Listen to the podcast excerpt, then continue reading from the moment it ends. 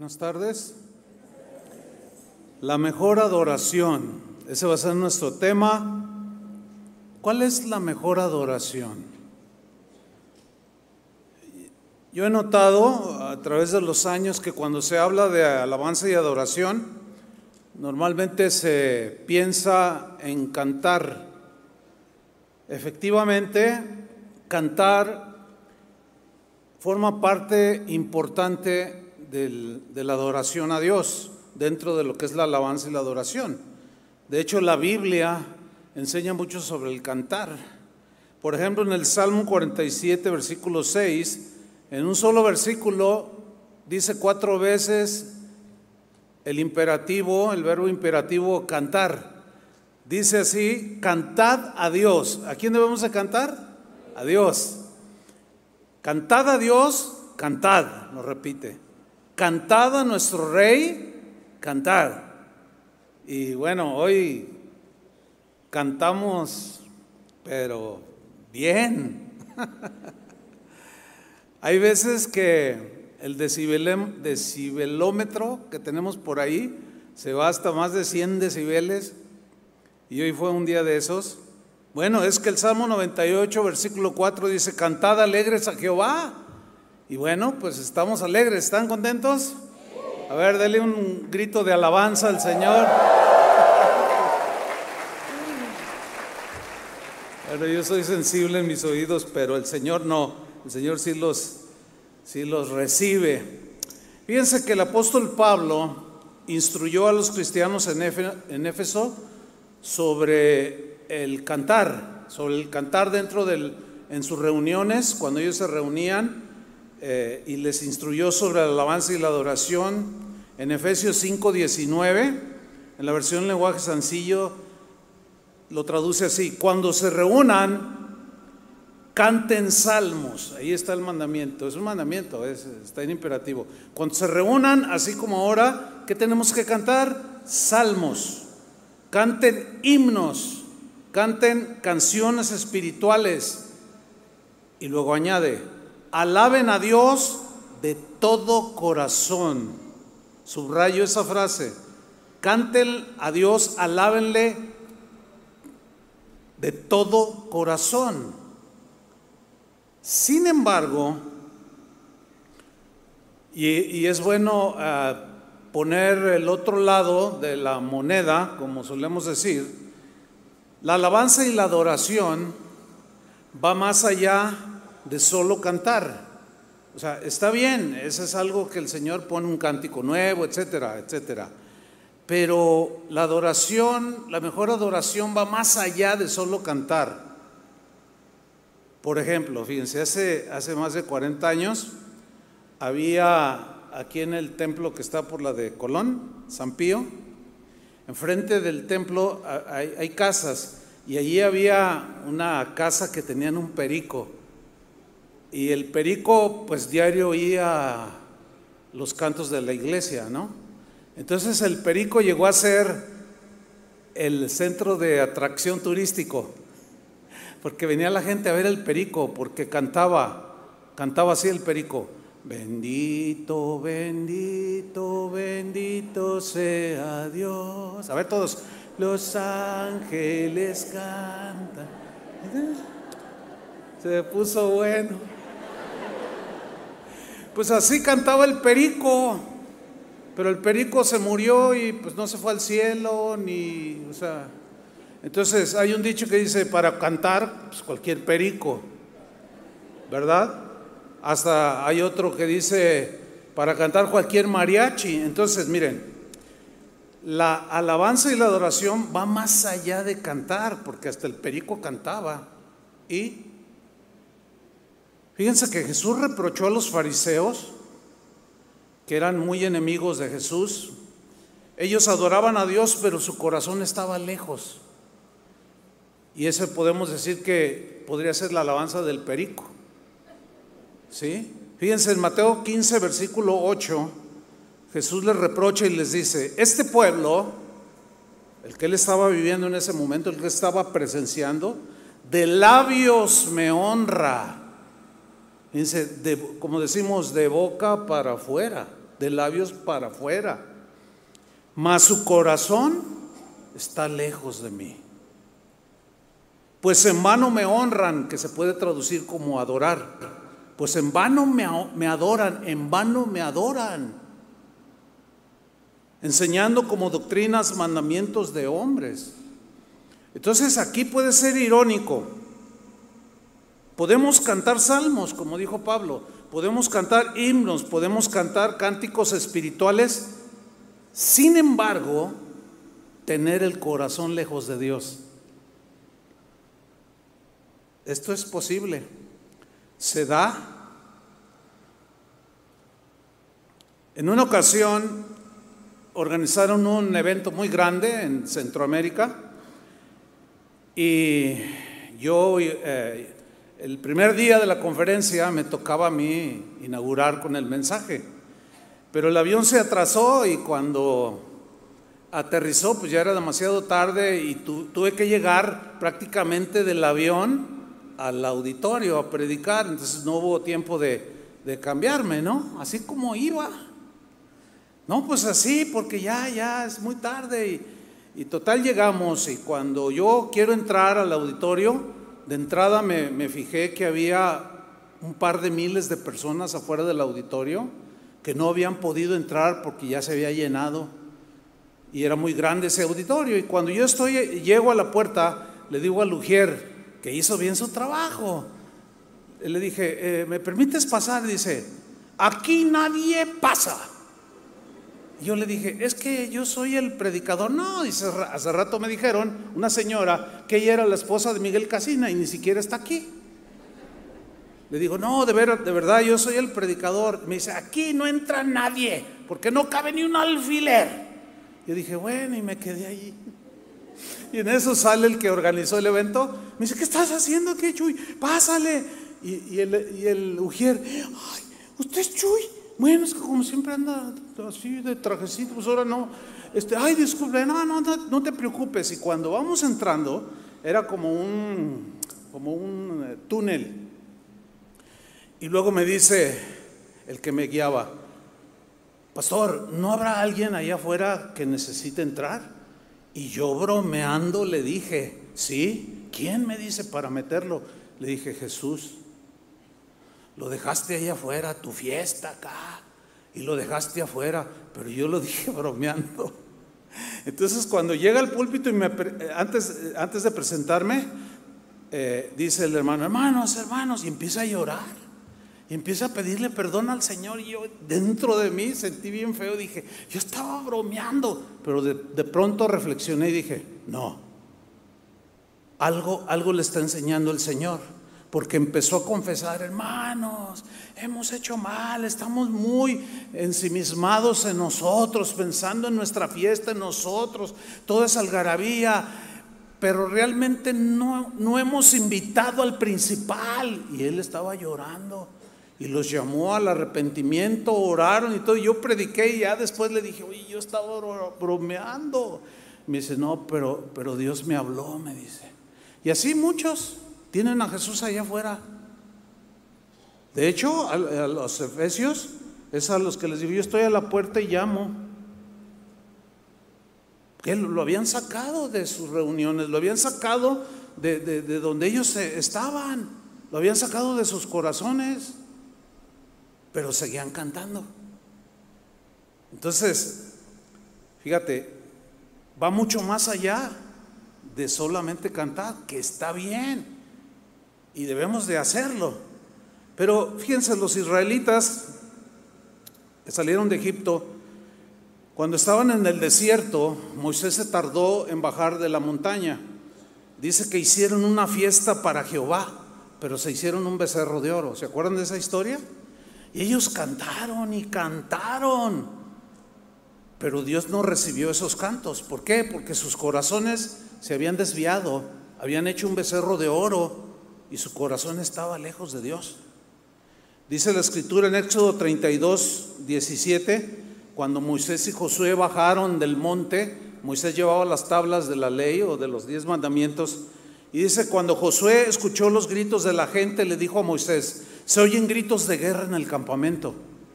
Pero Moisés contestó, no son cantos alegres de victoria, ni son cantos tristes de derrota, o sea, de guerra por la victoria, o, de, o cantos de, de victoria o cantos de guerra por la derrota. No, no, no son estos los cantos, dice Moisés en esta traducción. Son otros cantos los que escucho. O sea, eran alabanzas a Dios. Pero, ¿qué sucede? Versículo 19. En cuanto Moisés se acercó al campamento y vio al becerro, nada más grotesco, ¿verdad? Que estar danzando alrededor de un becerro de oro que fabricaron sus manos. Vio al becerro y las danzas. O sea, es, es una manifestación de alabanza a danzar, saltar, regocijarse, cantar pero notan que aquí hay una, se está desvirtuando todo. Empezaron a hacerlo alrededor de un becerro y ardió Moisés de enojo y arrojó de sus manos las tablas, haciéndolas pedazos al pie del monte. Enseguida agarró el becerro y lo arrojó al fuego. Luego lo molió hasta hacerlo polvo y el polvo lo roció sobre el agua. Entonces hizo que los israelitas bebieran de aquella agua. Miren, uno de los trabajos más laboriosos, más, más difíciles, más pesados, espiritualmente hablando, para un pastor o un líder espiritual es quitar los ídolos del corazón de la gente, quitar los ídolos de nuestro corazón. Ídolos, un ídolo es aquello que toma el lugar que merece Dios en el corazón, que es el primer lugar. Hay quien tienen como ídolo a su esposo, a su mamá, a su papá, a sus hijos, su trabajo, el dinero. Y eso está en primer lugar. Y eso es lo más difícil de derribar los ídolos. Miren, yo me he pasado más de 40 años derribando ídolos del corazón de los cristianos y todavía no termino. Y no creo que, yo creo que me voy a morir y, y la gente va a seguir produciendo ídolos. ¿Por qué? Porque se desvirtúa la adoración. Y esto nos puede pasar a nosotros. Podemos cantar, podemos aplaudir, podemos danzar y aún así nuestro corazón podría estar lejos de Dios, hermanos. Es, es ahí cuando, cuando nos podemos encontrar danzando alrededor de los becerros de oro que viven en nuestros corazones. Me voy a explicar. Podemos cantar, alegrarnos, aplaudir, danzar con el corazón lleno no solo de idolatría, sino también de amargura. O sea, a ver, a ver, a ver. ¿Puede un cristiano tener amargura y reunirse y cantar salmos? Sí puede. ¿Puede un cristiano tener odio en su corazón y reunirse, como dice Pablo, y cantar cánticos espirituales? Sí puede. Igual hay corazones llenos de avaricia, o sea, están lejos de Dios. Otros están llenos de falta de perdón y odian al que los ofendió. La pregunta es, ¿Dios recibe este tipo de cantos? No. Hay algo allí que tenemos que ajustar. Nuestra vida tiene que ir de acuerdo a, lo que decimos que creemos. Nuestras acciones tienen que ser coherentes con la enseñanza de Jesús. Miren, por ejemplo, en los tiempos del profeta Amós, allí en el Antiguo Testamento, algunos israelitas, cuando se reunían, alababan a Dios, cantaban, adoraban a Dios, se regocijaban, pero su corazón estaba lejos de Dios. Seguían haciendo sus cultos de adoración, pero sus vidas no honraban a Dios, no eran coherentes con lo que decían que creían. Y miren lo que Dios les dijo a esos que cantaban de esa manera. Amós capítulo 5 versículo 21, en la versión en lenguaje actual. Es, son textos bien fuertes, hermanos, pero se los voy a leer. Esta versión dice así, Dios está hablando y les dice, yo aborrezco sus fiestas religiosas. Fiestas religiosas, hay de todo tipo, ¿sí o no? A fiestas religiosas donde la devoción de la gente, la fe se desborda y al final la borrachera para que da para, pero con todo. Es más, hasta en un bautizo, después de, de bautizar, se ponen unas borracheras y unos bailongos, le dan rienda suelta a la carne impresionante. Y Dios dice, yo aborrezco sus fiestas religiosas, no soporto sus cultos de adoración. Híjole, leo esto y digo, ay Señor, yo, no sé qué haría si, el Señor descendiera o, dijera mi corazón o nos hablara y dijera, ¿saben qué? Ya bájenle, bájenle, no soporto sus cultos de adoración. Está fuerte, ¿no? Pero ahí no termina, dice el versículo 22. Le sigue Dios, sigue Dios hablando y dice, ustedes se acercan a mí trayendo toda clase de ofrendas, pero yo no quiero ni mirarlas. Versículo 23, vayan a cantar a otra parte. No quiero oír esa música de arpa. Está bien fuerte, ¿a poco no? ¿Se dan cuenta que, que tener eh, devoción a Dios va mucho más allá de cantar. Ahí está. Dice el versículo 24, aquí está la razón del por qué el Señor no aceptó sus cánticos de adoración. Aquí está, versículo 24. Mejor traten con justicia a los demás. Porque el patrón retenía el salario, defraudaba al otro, le robaba, lo transeaba, Dice, no, no me vengas a cantar después de hacer todas esas cosas, porque no las acepto, las aborrece mi alma. Mejor traten con justicia a los demás y sean justos como yo soy justo. ¿Se dan cuenta ahora cómo el Señor se mete en el ámbito de la adoración a Él con las vidas de cada uno de los adoradores? ¿Lo están notando? O sea, con sus acciones, ya no con algo externo como cantar o visible como cantar, sino se va al corazón. Por eso Jesús les dijo a los, a los fariseos de aquel tiempo, ustedes de labios me honran, pero su corazón está lejos de mí. Dice, abunden sus buenas acciones como abundan las aguas de un río caudaloso, porque se portaban mal, eran muy mala onda. Había hombres que golpeaban a la esposa y luego iban al templo a adorar, a cantar. Y dice Dios, no, no puedo aceptar eso.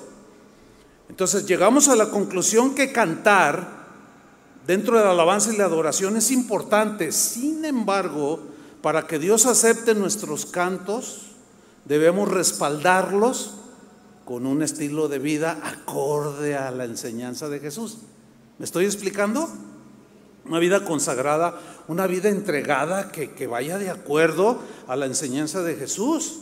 Miren, Dios acepta nuestros cantos de adoración cuando nuestro corazón está cerca de su corazón. Que escuchamos los latidos de su corazón, entiéndase la palabra de Dios.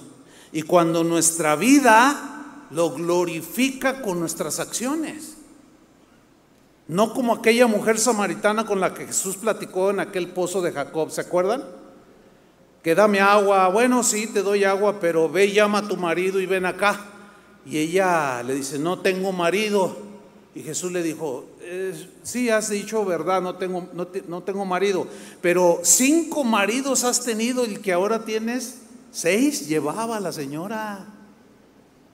El que ahora tienes no es tu marido y en eso le cambia la plática a esta mujer. Le dice, nuestros padres adoraron en este monte y ustedes dicen que es Jerusalén y que no sé. Y de pronto se puso muy religiosa, muy espiritual. Miren, muy espiritual, de adoración, que aquí, aquí esto es lo correcto. Religiosa con seis hombres en su vida. Y Jesús dijo, no, no, no, no, no. Yo vengo a arreglar tu vida precisamente de esa de ese engaño en el que tú estás viviendo. ¿Cuánta gente vive así? Cree que por cantar, por ofrendar o por hacer actividades espirituales como ayunar, orar, cree que ya. No, no, no, no. Es que es la vida completa.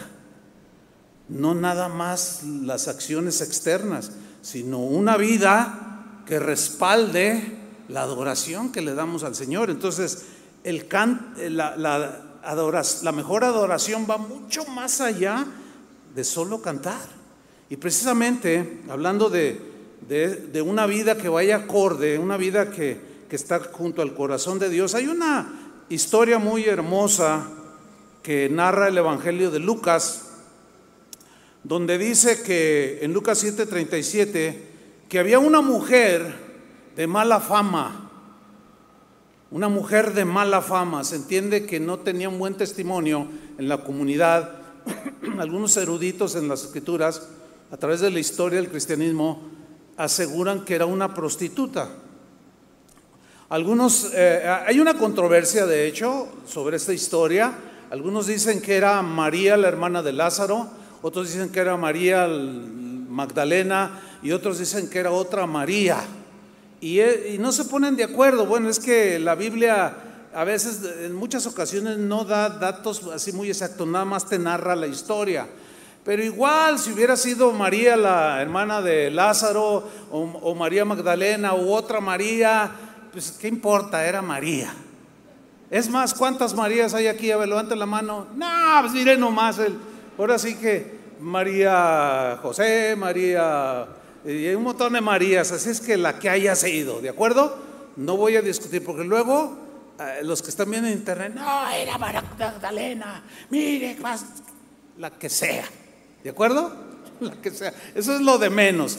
Pero veamos la historia. Dice que una mujer de mala fama que vivía en aquel pueblo supo que Jesús estaba comiendo en casa de Simón. ¿Quién era Simón? Era un fariseo, un religioso que había invitado a Jesús a su casa a comer y esta mujer oyó. Ella no fue invitada, ¿eh? pero de alguna manera se coló. Quería conocerlo, quería estar con él. ¿Por qué? Porque de seguro escuchó la enseñanza de Jesús, que retumbó hasta el rincón más profundo de su corazón y le trajo convicción de pecado. Y de alguna manera ella percibía que estando con él, algo sucedería en su corazón e inevitablemente tendría un cambio de vida, que es a lo que vino Jesús, a darnos vida nueva, ¿no es cierto? Acorde a su enseñanza. Pues llega esa mujer, tomó esta mujer un frasco de perfume muy fino y fue a ver a Jesús. La mujer entró y se arrodilló a sus pies. Hay que tomar en cuenta que las costumbres de aquel tiempo, cuando se sentaban a comer, no son como las nuestras ahora. En aquel, ahora, el día de hoy nosotros nos sentamos en una silla y está una mesa, pero en aquel tiempo no era así, ¿eh? no había sillas. Eran mesas más bajitas y se, se recostaban y estiraban los pies. Por eso dice que la mujer entró y se arrodilló a sus pies. Y estaba ahí esta mujer. Y tanto lloraba que sus lágrimas caían sobre los pies de Jesús Después le secó los pies con sus propios cabellos, se los besó los pies y le puso el perfume que llevaba en los pies. Esta mujer lo que estaba haciendo era una acción externa de algo que estaba sucediendo en su interior. Y la única manera en que ella pudo expresarlo fue de esa manera, rindiéndose a los pies de Jesús y ofreciéndole lo que tenía, lo que podía, pero como no tenía mucho, simplemente lloraba. Y sus lágrimas caían en los pies de Jesús y ella los, los secaba con sus cabellos. Esa fue una expresión de adoración con una acción por lo que Jesús estaba haciendo en el corazón de ella. Noten cómo Jesús se va al corazón. Pero luego viene una reacción muy distinta a la de esta mujer. Al ver esto, Simón pensó, si de veras este hombre fuera profeta, y así como que comenzó a ver, si este Jesús fuera profeta, sabría que lo que está, sabría que lo que es, está tocando una mujer de mala fama, lo que que lo está tocando una mujer de mala fama. Entonces se me hace que no es el Mesías. Él la conocía. a esta mujer de mala fama. Sabía quién era y él supuso que Jesús no sabía. Pero miren lo que responde Jesús en el versículo 40. Jesús le dijo, Simón, tengo algo que decirte. Te escucho, maestro. Jesús le puso este ejemplo. Mira, dos personas le debían a un señor. Uno le debía 500 monedas de plata y la otra solo 50. Como ninguna tenía con qué pagar, este señor les perdonó a los dos lo que le debían. ¿Qué opinas tú? ¿Cuál de los dos estará más agradecida con ese señor? Simón contestó, la que debía más, la persona que debía más, por supuesto, muy bien, le dice Jesús, muy buen razonamiento. La que debía más está más agradecida por perdonarle la deuda. Luego Jesús miró a la mujer que estaba de este lado junto a sus pies y Simón quizás estaba enfrente de Jesús, lo más seguro. Dice que miró a la mujer y luego le dijo a Simón, ¿ves a esta mujer? Cuando entré en tu casa, en tu casa, tú no me diste agua para lavarme los pies. ¿Por qué le dijo esto Jesús? Hay que ver un contexto cultural, cultural aquí en este pasaje.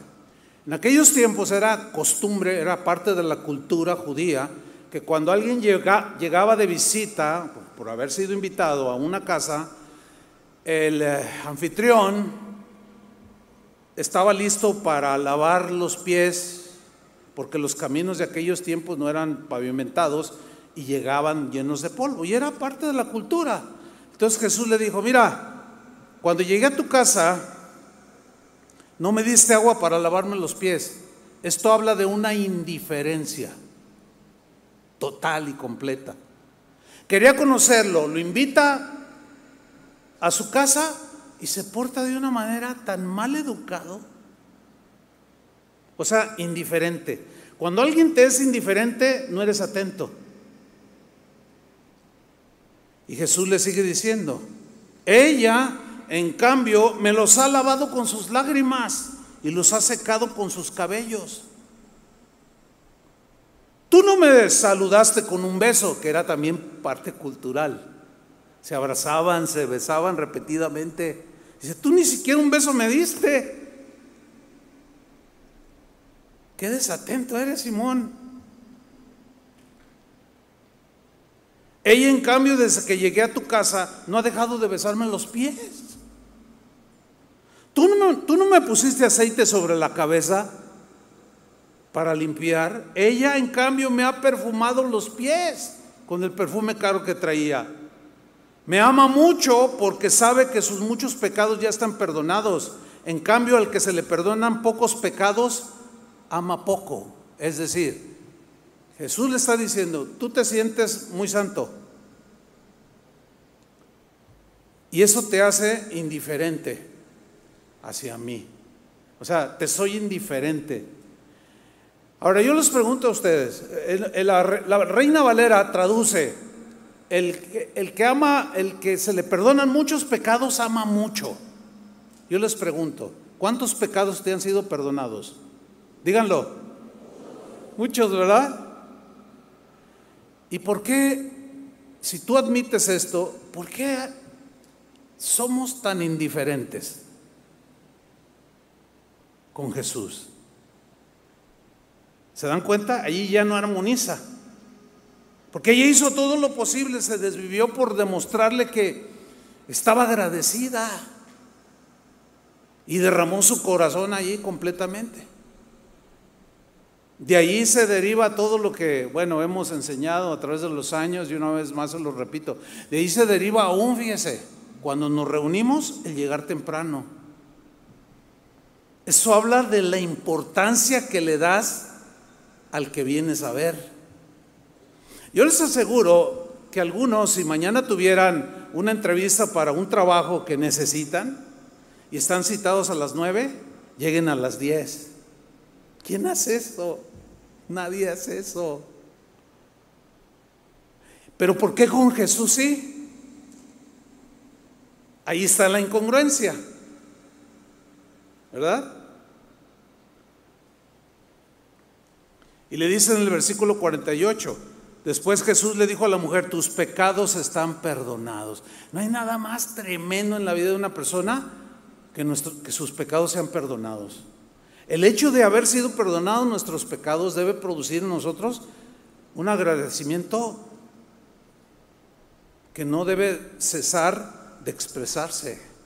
Y este se expresa en la vida y en el canto a Él, porque pone un canto nuevo, porque somos nuevas criaturas. Esta mujer fue perdonada y transformada. Y sin duda que vivió toda su vida para Jesús.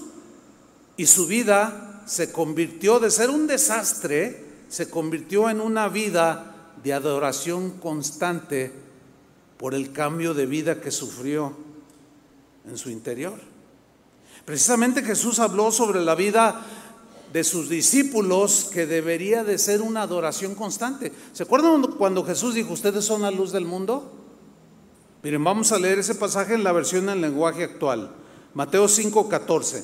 Lo traduce así. Ustedes son como una luz que ilumina a todos. Son como una ciudad construida en la parte más alta de un cerro y que todos pueden ver. Nadie enciende una lámpara para meterla debajo de un cajón. Sí, lógico eso. Todo lo contrario. La pone en un lugar alto para que alumbre a todos los que están en la casa. Y luego mire lo que viene el versículo 16. De la misma manera, la conducta de ustedes debe ser como una luz que ilumine y muestre cómo se obedece a Dios. Hagan buenas acciones, que era lo que le reprochó en el tiempo de Amós. No, no, no, no me, no me canten, no me canten, no voy a recibir. Quiten sus instrumentos, no los acepto. Odio sus reuniones de oración. No, lo que quiero es que ordenen su vida y luego cántenme. Ordenen su vida, sean justos con los demás, así como yo soy justo, etcétera, etcétera. Hagan buenas acciones, así los demás las verán y alabarán a Dios, el Padre de ustedes que está en los cielos. Notan cómo Jesús aquí ya se mete de lleno en lo que tiene que ver con la mejor adoración, con un estilo de vida, con las acciones de cómo vivimos cómo enfrentamos la vida, cómo tratamos a los semejantes. Entonces aquí la pregunta lógica es, entonces, pastor, ¿cuál es la mejor adoración?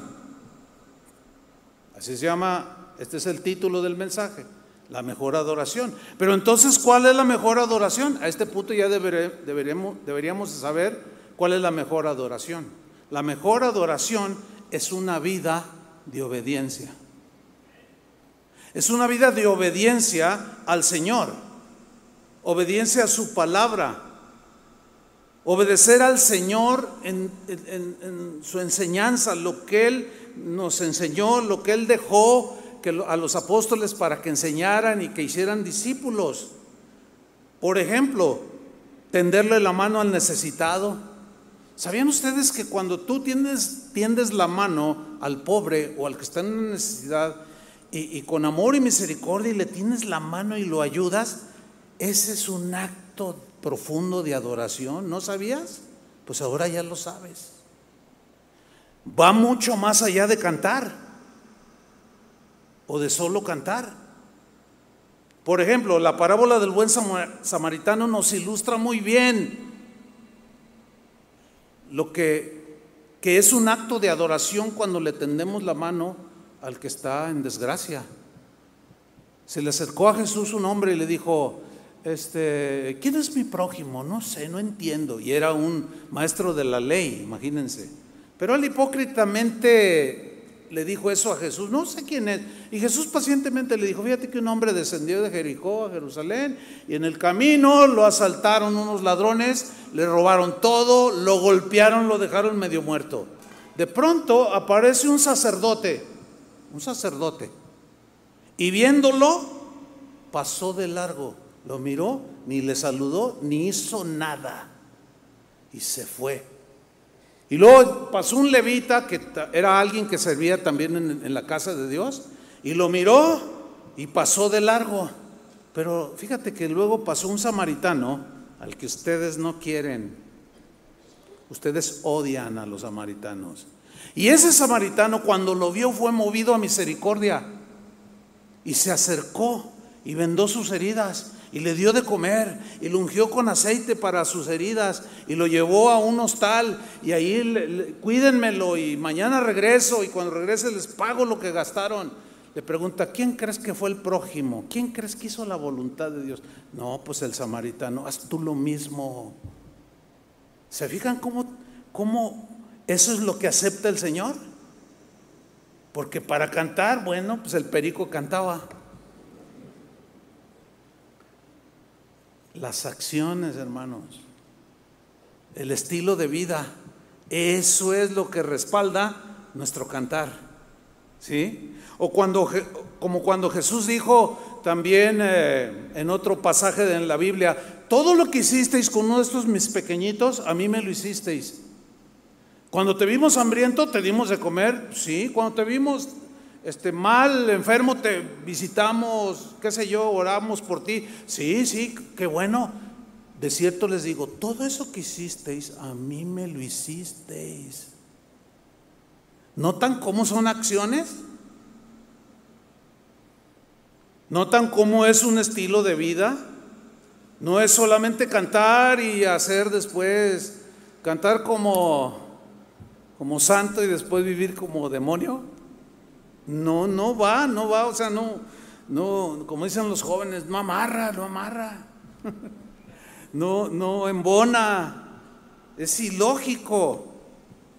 En Juan 14, 15, Jesús dijo lo siguiente, en la versión del lenguaje sencillo, Él dijo, ustedes demostrarán que me aman si obedecen lo que les mando. En la Reina Valera dice, eh, si me amáis, guardad mis mandamientos. Ahora, esto, esto que voy a hacer lo he hecho antes, pero, pero viene, lo voy a hacer de nuevo. Dice, si me amáis, guarden mis mandamientos. Ustedes demostrarán que me aman si obedecen lo que les mando. Ahora la pregunta, que algunos ya saben, es esta. ¿Cuántos aman a Dios? Díganlo, ¿cuántos aman a Dios? No, fue, ah, qué aguado. Aman a Dios, amén. si estuviera aquí Jesús, así le dirían. Para, ven, cómo somos este, un poco así como, ah, no, no tenemos la conciencia de que Él está aquí. No la tenemos porque no lo vemos. Pero Él está aquí. ¿Cuántos dicen amén? Eso. ¿Cuántos aman a Dios? Él oyó, él vio, él sabe, ok. Pero aquí la pregunta, la segunda pregunta es, ¿cuánto amas a Dios? Cuando he preguntado, ¿cuánto amas a Dios? La gente responde, hasta el cielo. dan respuestas así muy, muy raras, ¿no? ¿Cuánto amas a Dios? Hasta el cielo. y si le preguntan a un jalisquillo, ¿cuánto amas a Dios? Bien mucho. Si le preguntas a un argentino, muy mucho. Pero lo siguiente es la verdad. Yo amo a Dios no por cuánto digo que lo amo. O sea, mi real medida de amor que yo tengo hacia Dios es, es la medida que yo obedezco sus mandamientos. Si yo digo que soy cristiano y lo obedezco poco en sus mandamientos, poco lo amo. ¿Están entendiendo? Si yo obedezco mucho, en buena medida sus mandamientos, estoy demostrándole que le amo. ¿Por qué? Por la obediencia. Y la obediencia es el meollo de la adoración, hermanos es el punto central, de ahí parte. ¿Sí? Porque como dice esta versión, ustedes demostrarán que me aman si obedecen lo que les mando. Ahora, entre otras cosas, ¿qué nos mandó el Señor? Por ejemplo, un ejemplo de lo que nos mandó en su enseñanza. Se le acercan los discípulos, Señor, enséñanos a orar, así como Juan el Bautista enseña a orar a sus discípulos. Sí, vengan, vengan. Y los junta y les dice, miren, cuando ustedes oren, digan, Padre nuestro que estás en los cielos, santificado sea tu nombre. Bueno, ya todos conocemos esa oración, pero en Marcos 11:25 hay una parte en esa oración que dice, y cuando estéis orando, perdonad. Hace rato oramos, pero ¿cuántos están amargados? Yo les aseguro que un buen, pero cantaron. Y si hoy predicáramos un mensaje de perdón, ¿obedecerían? Pues no todos. Bien por los que obedecen, pero esa es, esa es su doctrina. Cuando estén orando, perdonad. Si alguno, si tenéis algo contra alguno, para que también vuestro Padre que está en los cielos os perdone a vosotros vuestras ofensas. Me temo que puede haber algunos de entre nosotros que hemos perdido el tiempo, porque tenemos amargura en el corazón contra alguien y no lo perdonamos, pero sí cantamos. El Señor se tapa los oídos. No te quiero oír. No, Señor, pero no, cállate, a cantar otro lado como les dijo a los israelitas en Amós. Es que tú no sabes lo que me hizo, Señor. No sabe.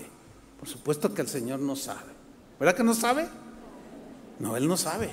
Por eso es que tú sigues de amargado. ¿Se dan cuenta? Entonces dice, no, no, no, no, espérame, espérame. Ya no me cantes. Primero quiero que perdones así como yo te perdoné. Y si tú no lo perdonas, yo tampoco te perdono. Eso es lo que dice. Ahora, yo les hago una pregunta. ¿Ustedes creen que haya cristianos que vayan a las iglesias o que estén ahorita en las iglesias cantando y que tengan falta de perdón en su corazón? ¿Verdad que sí? Pregunta, ¿Dios recibe los cantos de esa persona? No. Entonces, ¿qué tenemos que hacer? Lo mismo que Jesús hizo con la samaritana. Le sacó a la luz su mala vida, se la arregló y después ya ven y adórame. Y no tiene que ser ni aquí ni acá, es acá. Porque ustedes de labios me honran, pero su corazón está lejos de mí. Me recuerda esto del perdón a, a un discípulo llamado Esteban que por cierto fue el primer mártir en la iglesia cristiana, por estar predicando, de pronto, pues no recibieron la predicación, agarraron piedras, dice en Hechos 7:59, mientras le tiraban piedras, Esteban oraba así. Fíjense, fíjense cómo su vida en un momento difícil, estaba a punto de morir, fíjense, su, su vida, su reacción fue acorde a la enseñanza de Jesús. Y esa fue la mejora de oración que él le brindó al Señor. Mientras le tiraban piedras, Esteban oraba así, Señor Jesús, recíbeme en el cielo, o recibe mi espíritu, como dice la reina Valera, versículo 60. Luego cayó de rodillas y gritó con todas sus fuerzas, Señor, no los castigues por este pecado que cometen conmigo y con estas palabras, con esas palabras de perdón en sus labios, murió. Wow. Ese fue el acto de adoración más profundo que rindió este hombre llamado Esteban. En, el momento más trágico de su vida, donde la estaba perdiendo, estaba perdonando. ¿Se acuerdan de Jesús en la cruz? Padre, perdónalos, no saben lo que hacen perdónalos, no les tomes en cuenta este pecado. Y nosotros ahí estamos. Pero cantamos como el perico. ¿Se dan cuenta? ¿Qué es lo que quiere entonces el Señor? ¿Que le cantemos o nuestro corazón? Claro, nuestro corazón, que no esté lejos de Él. Y nuestro corazón se acerca al corazón de Dios cuando le obedecemos. El desobediente se aleja del corazón de Dios. Y aunque cante y cante bien, Dios no lo recibe. Yo estoy convencido que hay muchas reuniones donde Dios se tapa los oídos, porque los cristianos se volvieron ah, como, como si no fueran cristianos viven. Y eso no lo acepta el Señor. Y así murió Esteban. Entonces vemos que perdonar es uno de los actos de adoración a Dios más profundos que un cristiano puede ofrecerle a Dios. ¿Por qué? Porque estás haciendo lo que Jesús hizo en la cruz cuando Él se ofreció en sacrificio al Padre por nosotros. Cuando controlas tus impulsos, tus impulsos, controlamos nuestros impulsos pecaminosos como, como la venganza, la envidia, los celos, la avaricia, nos estamos negando a nosotros mismos. Cuando el mundo te quiere atraer y tus amigos del mundo o tus conocidos, compañeros de trabajo te invitan al pues al pecado y tú estás ahí en la tentación, pero te paras firme y dices, "No, no, no, yo no voy." Y se burlan de ti, pero tú aguantas. Y dices, "No, es que yo ya soy de Jesús, yo soy de Cristo." Mira, al negarte en ese momento, al no participar ya en las obras de las tinieblas, esa acción que acabas de hacer de negarte es un acto de adoración que va mucho más allá del cantar. El cantar que acepta Dios es después de las acciones que tomamos o que hacemos y que Dios las recibe.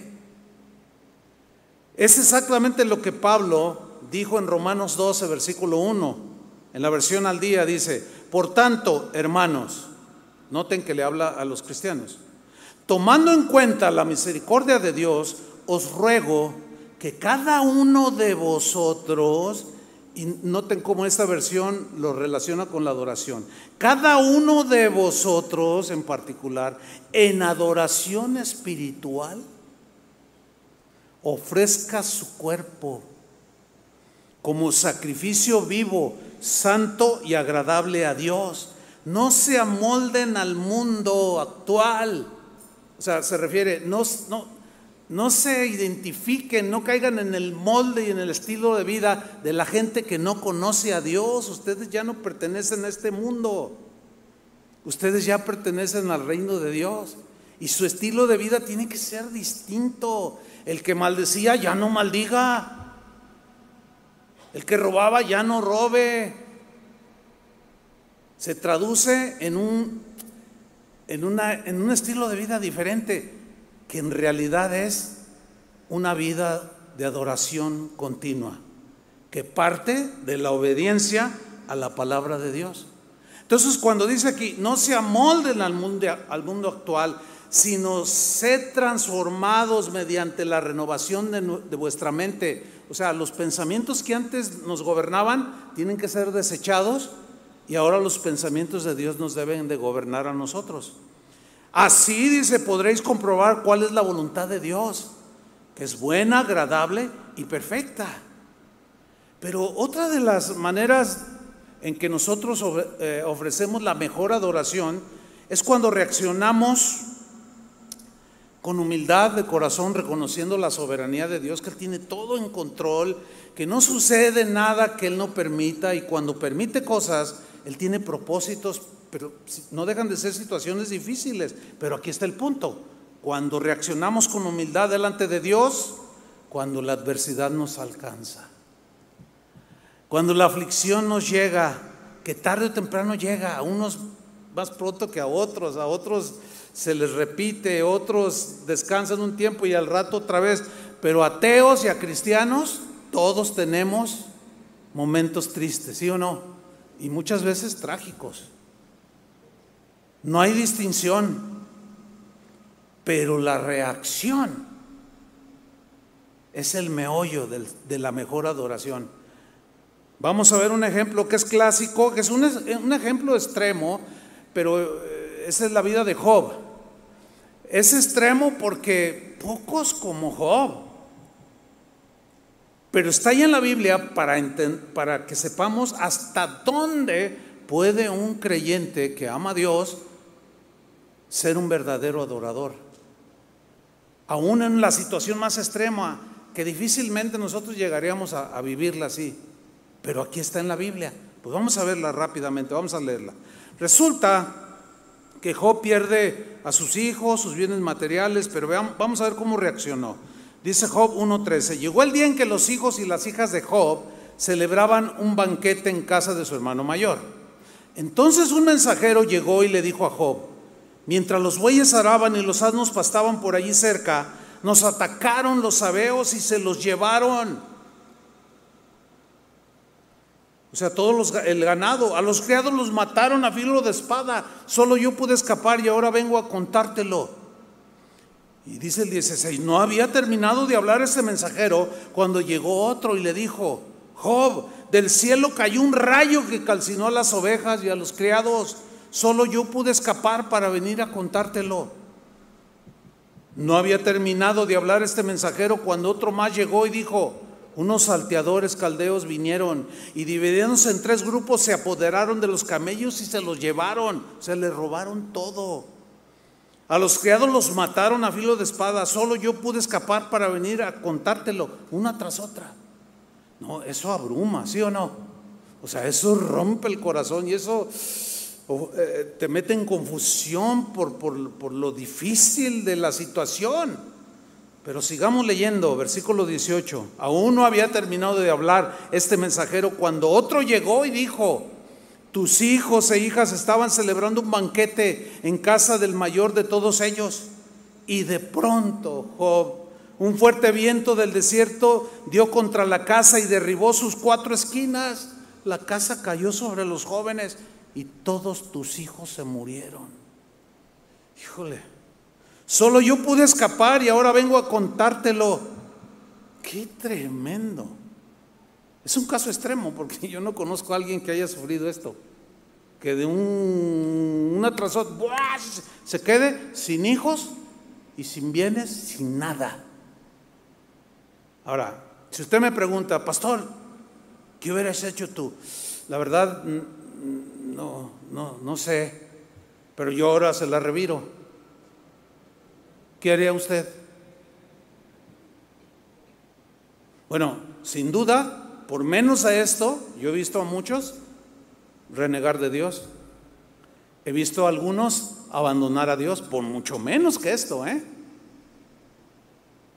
De hecho, leí la historia de, una, de uno de los ateos más famosos en la actualidad, él vive, y se la pasa en las universidades y dando conferencias acerca de su ateísmo. Él es un científico, es, es muy, tiene una mente muy, muy ilustre, muy, es muy preparado, pero él es ateo. Pero en uno de los debates que él tuvo, uno le dijo, se me hace que tú tuviste algún problema en tu juventud con Dios.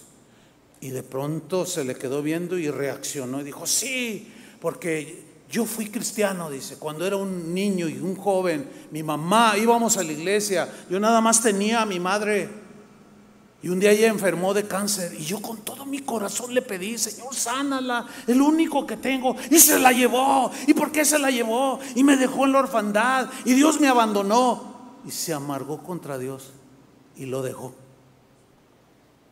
Porque no sanó a su mamá. Que de todas maneras de algo nos tenemos que morir, ¿sí o no? Entonces, ¿por qué amargarse contra Dios? Pero sucede. Ahí está, sucede. Pero ¿qué hizo Job? Esto es lo extraordinario de la vida de Job. Un varón justo, apartado del mal, temeroso de Dios. Dice en el versículo 20, en ese momento Job se levantó. Estaba, estaba ahí sentado porque siéntate, te vamos a decir estas noticias se levantó y rasgó las vestiduras, se rasuró la cabeza, que era una expresión de duelo en aquel tiempo, y luego, abatido, completamente deshecho y destrozado, cayó al suelo. Pero lean con atención, cayó al suelo, pero ¿cuál era su actitud? Me gusta la traducción porque refleja lo que realmente eh, eh, eh, fue. La reina Valera dice que se arrodilló, se postró y adoró a Dios. Pero esta, esta traducción me, me aclara un poco más, o escucha las malas noticias, cae al suelo en actitud. ¿De qué? De adoración. ¿Se dan cuenta? O sea, y no estaba cantando, Me gozaré en la presencia del Señor. No estaba cantando eso. Estaban en una desgracia, pero su actitud fue de qué? De adoración. Ante la adversidad, entonces él dice en el versículo 21, entonces Job dijo, desnudo salí del vientre de mi madre y desnudo he de partir. El Señor ha dado, el Señor ha quitado. Bendito sea el nombre del Señor. ¿Qué manera o qué clase de adorador? Nivel extremo. ¿Se dan cuenta que adorar a Dios, alabar a Dios, adorar a Dios, va mucho más allá que cantar. Aunque el cantar es la expresión posterior, porque sin duda Job en esos tiempos de aflicción, sí adoró, su actitud era de humildad, aceptando la soberanía de Dios. Y no tengo la menor duda que él se ponía las manos en su corazón, alzó su rostro y cantó. Cantó a lo mejor el primer salmo que no está registrado, no lo sé. Como los salmos de David donde decía que inundaba de llanto su cama y mojaba la almohada de tanto llorar. Estaba afligido, pero lo hacía cantando. Adoraba al Señor. Entonces, cualquier actividad espiritual, ya sea alabar a Dios, servirle, ofrendar, ayunar y aún orar, solo son rituales vacíos, sin sentido, a menos que se hagan con una actitud de adoración y de obediencia a Dios. ¿De qué? De obediencia a Dios. Para terminar, el ejemplo de Abraham. La vida de este hombre es, es uno de los ejemplos en la Biblia de la, de la mejor adoración que le podemos ofrecer al Señor que es una vida continua de obediencia.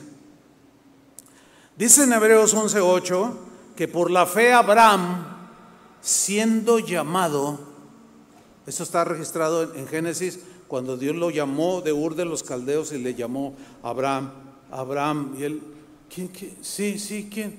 Yo soy Dios, le dice. Salte de tu tierra y de tu parentela. O sea, se le reveló a Abraham. Y dice aquí, por la fe Abraham siendo llamado, o sea, creyó en el que no veía, siendo llamado, ¿qué hizo? Díganlo fuerte. Obedeció. Ahí está, ahí está el secreto, entre comillas o entre paréntesis, de la vida de adoración de, los, de mucha gente en la Biblia, que es de donde nosotros debemos de aprender, que la vida, nuestra vida debe ser una adoración constante. Por la fe Abraham siendo llamado obedeció para salir al lugar que había de recibir como herencia y salió sin saber a dónde iba. Cada paso que daba, el Espíritu de Dios lo guiaba. Dios lo dirigía porque había obedecido. Cada paso que él daba era en obediencia y estaba adorando a Dios. Después él hizo un altar sacrificó un animal inocente que tipificaba a Jesús, ya lo sabemos, y Dios recibía esa adoración, porque hablaba del Cordero de Dios que el Padre enviaría por nosotros, inocente. Y sale sin saber a dónde iba. Y Dios le da una promesa y le dice, mira Abraham, yo te voy a bendecir, te voy a multiplicar, te voy a dar una grande descendencia. Y dice la Biblia que Abraham creyó a Dios y le fue contado por justicia. Pero de pronto veía su realidad y decía, pero soy un hombre anciano, 75 años tenía, y mi esposa igual, y, además es estéril. Y Dios le dijo, te daré un hijo. Y Dios le cre Abraham le creyó. Corrieron larguísimos 25 años, pero Dios cumplió su promesa y les nace el bebé. Y cuentan que andando allí por Plaza Galerías iba Abraham y Sara con el niño y le decían, ay, qué bonito está su nieto. Y Sara decía, no, no es mi nieto, es mi hijo. Ay, qué raro está esto. Son historias urbanas, ¿no? Ya ve que se dan. Y reciben al hijo que tanto habían esperado. Yo no sé cuántos de ustedes esperaban su primer hijo. Pues es un acontecimiento inigualable. Pero ellos casi de siendo de 100 años reciben al hijo y empieza a crecer el niño. Y jugueteaba como cualquier niño. Y se trepaba a los árboles. Y, Abraham lo miraba. Y, y Sarita nomás, ay, ese es mi hijo. Dios me lo hizo ver en vida. Pero un día, dice en Génesis 22, probó Dios a Abraham. le dijo, Abraham, Abraham. Y él dijo, heme aquí. Pero así presto, rápido. No fue con el pastor, le dijo, ayúdame a orar. Y con los, hay una cadena de oración para ver si es la voluntad de... No, no, no, así respondió. Porque la obediencia es así. Dijo, heme aquí, Señor. Dice, toma ahora a tu hijo, a Isaac, a tu único, a quien amas. Y llévalo al monte que yo te diré y me lo ofreces en sacrificio. ¿Te imaginas? Al que tanto amas. Lo que más amas en este mundo, ahora ofrécemelo en sacrificio. Y Abraham, obediente, fíjese, accionar. Tomó a su hijo, le dijo, vente hijo, tomó un asno, tomó la leña y fueron caminando. Dios guiando otra vez sus pasos al monte que le iba diciendo, hacia allá dirígete. Una vez que estaba allí, el niño lo miró, papá, le dice, ¿dónde está el holocausto? Aquí está la leña, pero no veo el cordero. Y, Abraham le contestaba, Dios proveerá, hijo, Dios, tú, Dios proveerá. Pero en el corazón de Abraham, de seguro en su mente había confusión. Pero dice la Biblia en Hebreos que él lo ofreció sabiendo que de alguna manera Dios se lo iba a regresar. O sea, que lo iba a resucitar. Y que Isaac en realidad es un tipo de Cristo. El Padre ofreció lo, que mejor tenía por nosotros a su único, a Jesús, y lo resucitó para nuestra salvación. Entonces lo tomó y lo amarró en el altar, tomó un cuchillo y cuando, fíjate, es que trata de imaginarte un poco. Él, yo, yo creo sin duda que él estaba llorando, confundido, pero esa confusión no le impidió obedecer y ofrecerle a Dios la mejor adoración que es la obediencia. Y tomó el cuchillo y cuando estaba a punto de degollarlo, dice Génesis 22, 12, luego el ángel llegó y le dijo, detente, le dice, no le hagas daño al muchacho, no le hagas nada, porque ahora sé que tú respetas y obedeces a Dios, porque no le negaste a tu único hijo. Y nosotros le negamos cualquier cosa cualquier cantidad de cosas. Pero Él no nos negó a su Hijo Jesús, lo mejor que Él tenía. Abraham había ofrecido al Señor la mejor adoración, su obediencia. Esa es la mejor adoración. Obedece a Dios, aún en los mandamientos más pequeños. Nadie es perfecto, todos estamos creciendo, ¿eh? yo entiendo esto. Ninguno de nosotros es ya la perfección, no, no, no. Pero, pero hacia allá vamos, creciendo, madurando, obedeciendo, entendiendo, teniendo revelación de Dios. Y que nuestra vida sea una vida de adoración continua, no solo en estos momentos tan deleitosos, porque es deleitoso estar como cuerpo de Cristo alabando al Señor, es maravilloso. ¿A poco no? Eh, les gusta, ¿verdad? Es algo maravilloso porque expresamos. Bueno, ahora hay que coordinar nuestra vida irla perfeccionando y coordinarla más con lo que cantamos, con lo que vivimos. ¿Cuántos dicen amén? De esa manera el Señor recibe la mejor adoración. Después de eso, cantemos todo lo que queramos. Y Dios se va a regocijar con nosotros, porque Él canta también cuando nosotros cantamos. ¿Se acuerdan de ese versículo? Pónganse de pie, hermanos. ¿Cuál es su mejor adoración? La obediencia. Ahora levanta tus manos al Señor y dile, Señor, gracias por tu palabra, que me ilumina, ilumina mi ser, mi espíritu, mi alma, mi mente, me aclara los pensamientos y las intenciones del corazón. Y podemos reconocer, Señor, que tu palabra es la verdad Y tu palabra, Señor, la verdad nos hace libres, libres de, tantas cosas, Señor, que aprisionan el corazón del ser humano, que luego termina alejándonos de ti, Padre. Y podemos tener acciones eh, en apariencia piadosas, como cantar, como levantar las manos, aún orar, ayunar, o sea, cosas que tienen que ver con la piedad y sin embargo nuestro corazón estar lejos. Pero hoy, Señor, queremos arreglar nuestra vida como aquella samaritana que tenía cinco maridos y vivía con otro, ya llevaba seis. O como aquel, aquella mujer que, que llegó y enjugó tus pies con sus lágrimas, reconociendo que era pecadora. Todas la condenaban, pero tú la perdonaste y le dijiste, tus pecados son perdonados. Y ella te amó mucho, Señor.